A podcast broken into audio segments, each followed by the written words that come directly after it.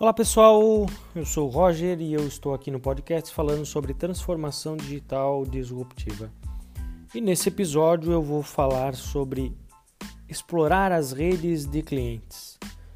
Bom, à medida que os clientes se comportam menos como indivíduos isolados e muito mais nas redes conectadas, né, todos os negócios eles devem aprender a explorar o poder e o potencial dessas redes de clientes.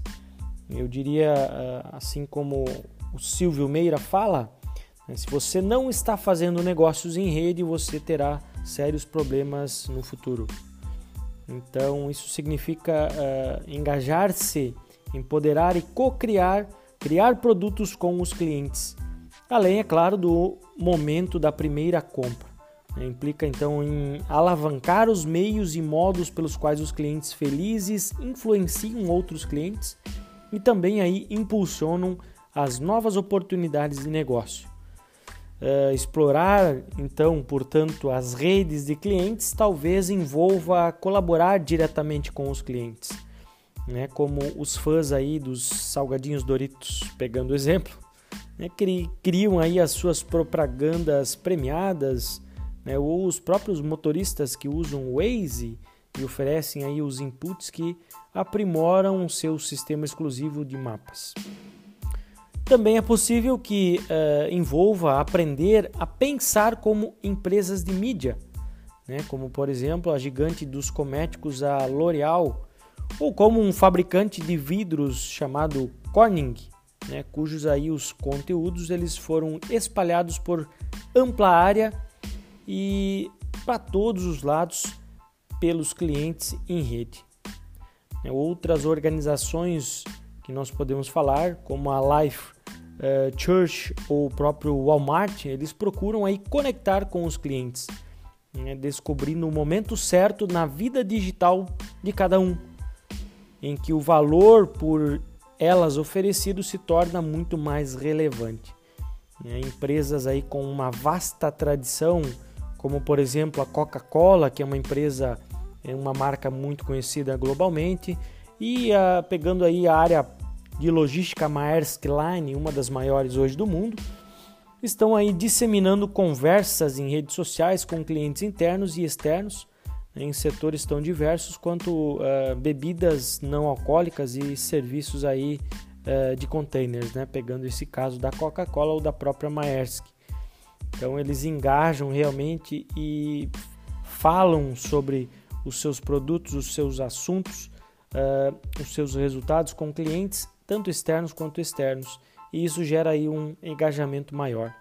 É, hoje aí o próprio desenvolvimento de uma estratégia mais eficaz para clientes exige então que se compreendam esses conceitos chaves, né, do tipo clientes como ativos estratégicos, reinvenção do funil de marketing, caminho digital para a compra e os cinco comportamentos centrais das redes de clientes, que é justamente o acesso, né, o engajamento, a customização, a conexão e também a colaboração. Bom, falando em redes, nesse contexto, não poderia deixar de falar sobre uh, as plataformas.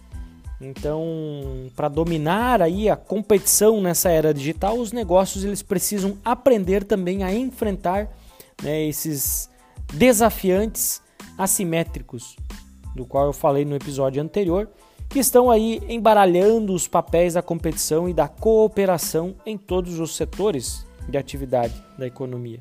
E também devem aí compreender as empresas, aliás, precisam compreender a importância crescente das estratégias para construir plataformas e não apenas fazer uh, e criar produtos. Né? A construção de modelos de negócio de plataforma eficazes pode uh, implicar aí em tornar-se um intermediário de confiança, né? que reúne aí negócios concorrentes da mesma maneira como a, a, a Wink, por exemplo, se juntou com a Philips, né? a Honeywell, Lutron e outras empresas também, né? para criarem aí uh, plataformas e negócios uh, nesse contexto de setor.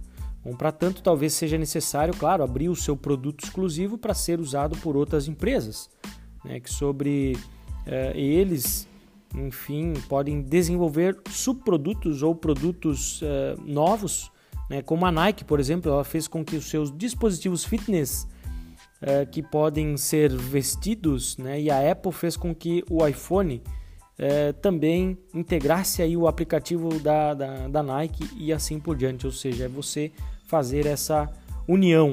Eu costumo falar no livro uh, que é a confluência, confluência das tecnologias, e aí poderíamos falar aqui em confluência de negócios, né, esse exemplo que a gente acabou usando. É, ou, ou pegar o exemplo do próprio Uber com o Airbnb.